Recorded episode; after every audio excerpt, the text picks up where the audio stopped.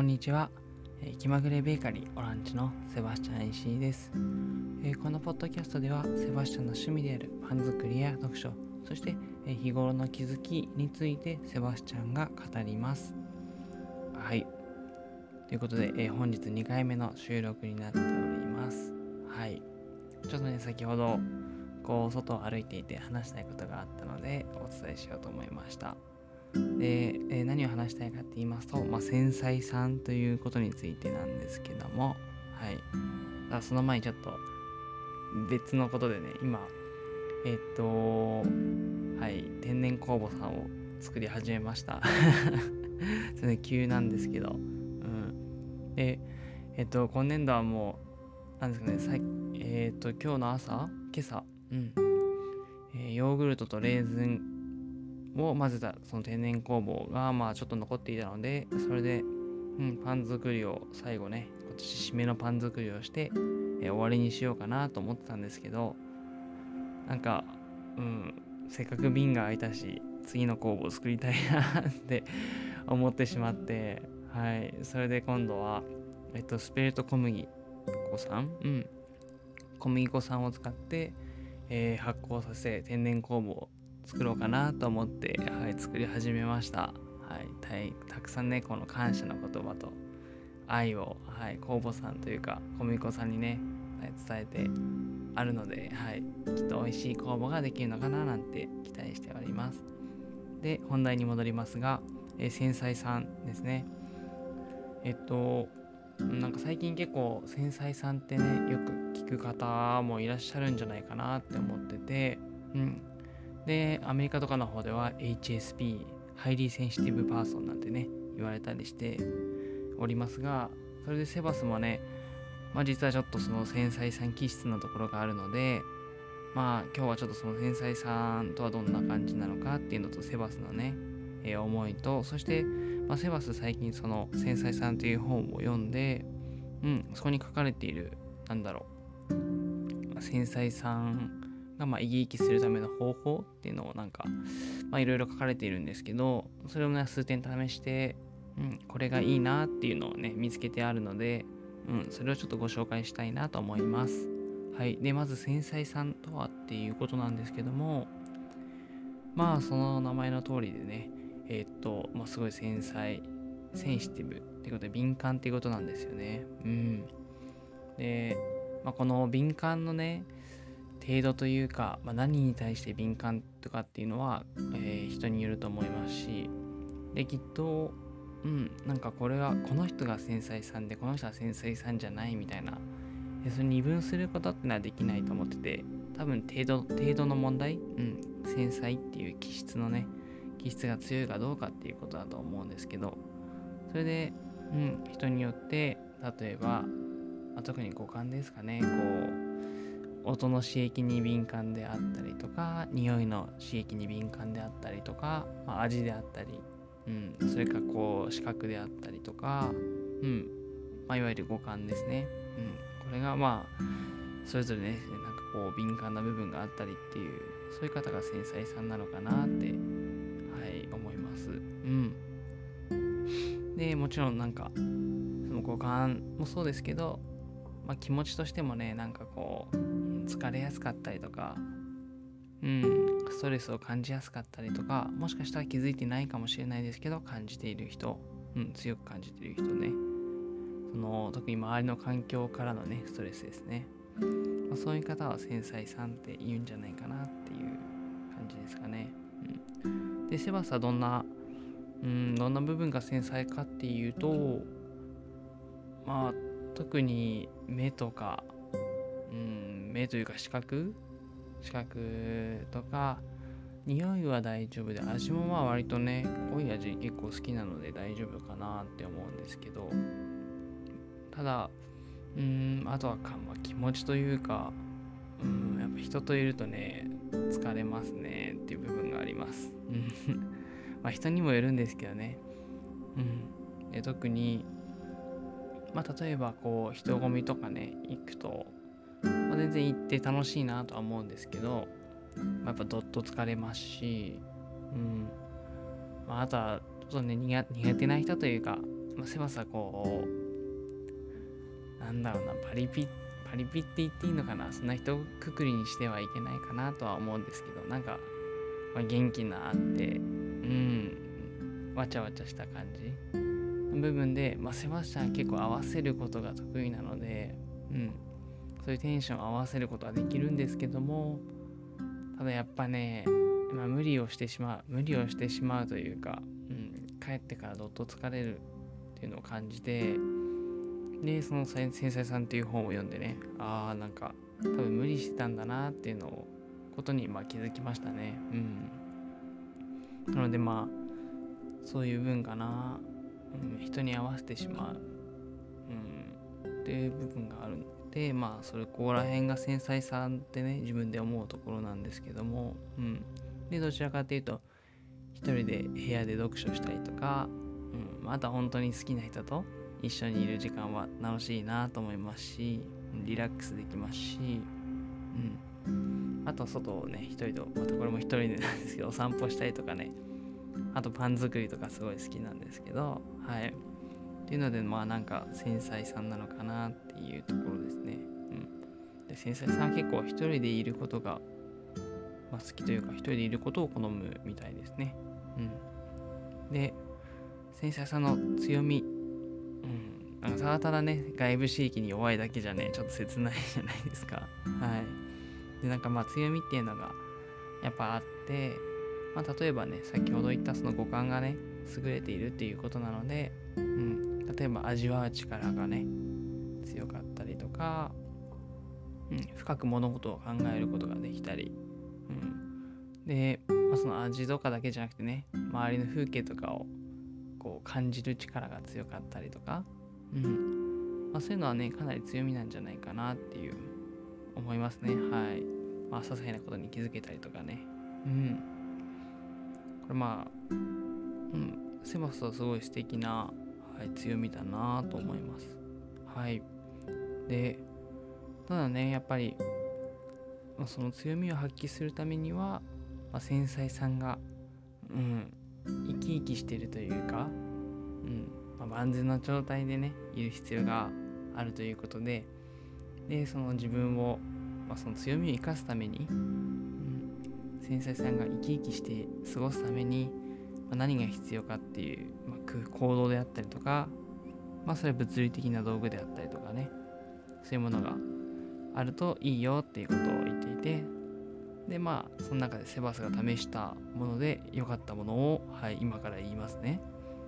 でまあえっ、ー、とまず道具としては、えー、ブルーライトカットのメガネそして、まあ、イヤホンですね。うん。えっ、ー、と、まあ、セバスは目が割と割とっていうかかなりいいので、はい。まあ、視力がいいので普通の動画入ったメガネは必要ないんですけども最近はもうずっとブルーライトカットのメガネを、まあ、特に外に行く時はですねはいつけております。あと会社でもねつけてますね。でなんなんかうーんメガネをかけることで、まあ、若干ね視界は遮られるというかうん。まあ、例えばフレームがね見えてたりしてあと色もちょっと変わったりしてうん。若干見えにくくなるんだと思います多分。はい。その景色がね。でも逆にそれがその変にこう見えす、うん、見る必要がないというか、うん、たくさんの情報がねちょっとこう遮られるというか少なくなることでまあだいぶ楽になるのかなっていうことを感じてますね。はい。これはすごいなんか楽になったっていうのを感じます。しかもなんか集中できるようになりましたね。このメガネをかけていると。うん。まあ、これもやっぱり、まあ、人って視覚情報がほとんどじゃほとんどだと思うんですけども。うん。その視覚がね遮られることではい、まあ、そこの部分の情報を処理する必要がなくなってで見えてる部分だけに集中できると、うん。まあ、そういうことなんじゃないかなって思います。でこのブルーライトカットメガネとイヤホンイヤホンは、まあ、セバス自身はそこまで音楽を普段聴くわけではないんですけど、あ、ラジオはめちゃくちゃ、めちゃくちゃというか、うん、割と聞きますね、散歩中とかは。ただ普段は、えー、何も聞か聞いたりしないので、まあ、その時はまあ、その時でもイヤホンをしておりますね。まあ、耳栓代わりですね。はい。で、イヤホン、えー、音楽流さなければ、まあ、ノイズキャンセルではないので、まあ、多少ね、外の音は聞こえるんですけど、まあ、かなりこう、なんですかね、音が遮断されることで、うん、楽になりますね。なんか自分の世界に集中できるというか、うん。なんか、こう、一個防防壁があるそんな印象ですかね。自分の周りに。はい。というなんかすごいこの2つメガネとイヤホンで楽になりました。はい。それと、えー、あと2点ありましてもう1点、えー、1点目が、えー、これは行動なんですけど、まあ、嫌いな人をまあはっきりさせるというか嫌いな人とはあんまり関わらないようにする。うん。これ皆さんできてますかね？はい。でセバスはうんまあ無意識的に嫌いな人にはみんな関わらないようにはしてるかと思いますしセバスもね。もちろんそうだったとは思うんですけど、うん、まあそれでもなんかあんまり気にせずね今まで話してたりとかちょっと苦手だけどもうんなんかこう無理に話すことって結構あったんですよ。はい。話して合わせに行ったりとかうん。でねこっちからなんかそこまで好きでもない人にこう無理やりなんか話さなきゃいけないなと思って話したりとかする場面って、うん、あったかなって思うんですけどもそこの線引きというかうんなんかまあやっぱりなんとなくね分かる分かると思うんですけど自分に嫌いというか合う合わないですかね。うん。でセバスで言えばさっき言ったえっとちょっと元気のいい人たちとかね。うん、まあ、正直合わないなっていうことがあってでこの本を読んでから、まあ、できるだけ近づかないようにするというか、うんまあ、普段からも、うんまあ、ちょっと見かけたら距離を置くっていうのを意識して、まあ、できるだけ関わらないようにする、はい、そうするとねなんかだいぶ楽になりましたね。うん。であとまあそういう人からねこう誘われても断ります。はいしっかり断ります。これ大事ですね。うん。なんか、こうね、変に、あんまりこう、合わない人とね、約束を、約束というか予定を組んでも、それがなんかずっと頭の中で、いや今日、今日、今日じゃないのか、えー、いついつにね、あの人となんかこう食事に行ったりとか飲みに行ったりしなきゃいけないのかなんて思っただけでもそれがねもうストレスなんですよね。うんでまあセバス自身そこまでこうお酒は好きなんですけどもうん他の人とね飲みに行ったりとか食べに行ったりっていうのはそこまで、うん、しないのでしないというか好まなくて割と一人とかそれが本当に好きな人とね、えー、食べたりするのが好きなので、うんまあ、かなり人を選んでしまうんですけどもなので、まあ、基本的にはもうそういう食事とかね、えー、予定を入れないうん、飲み会の予定を入れないっていうのをしてますね、セバスは。はい。というので、まあ、その嫌いな人であったりとか、まあ、もしそういう、ね、食事とか飲み会が好きではないのであれば、そこはちゃんと断るっていう、まあ、断って、あと距離を置くってことが大事なのかなって思います。で、まあ、セバス大学の頃から、すごいいつも断る 大体のことを断ってて、まあ、そういうキャラな、キャラというかね、うん、まあ、多分もうあの人は来ないっていう印象になってたと思うんですけどそれはそれで良かったかなって思いますね。なんかね行きたくないものに行っても仕方ないですよね。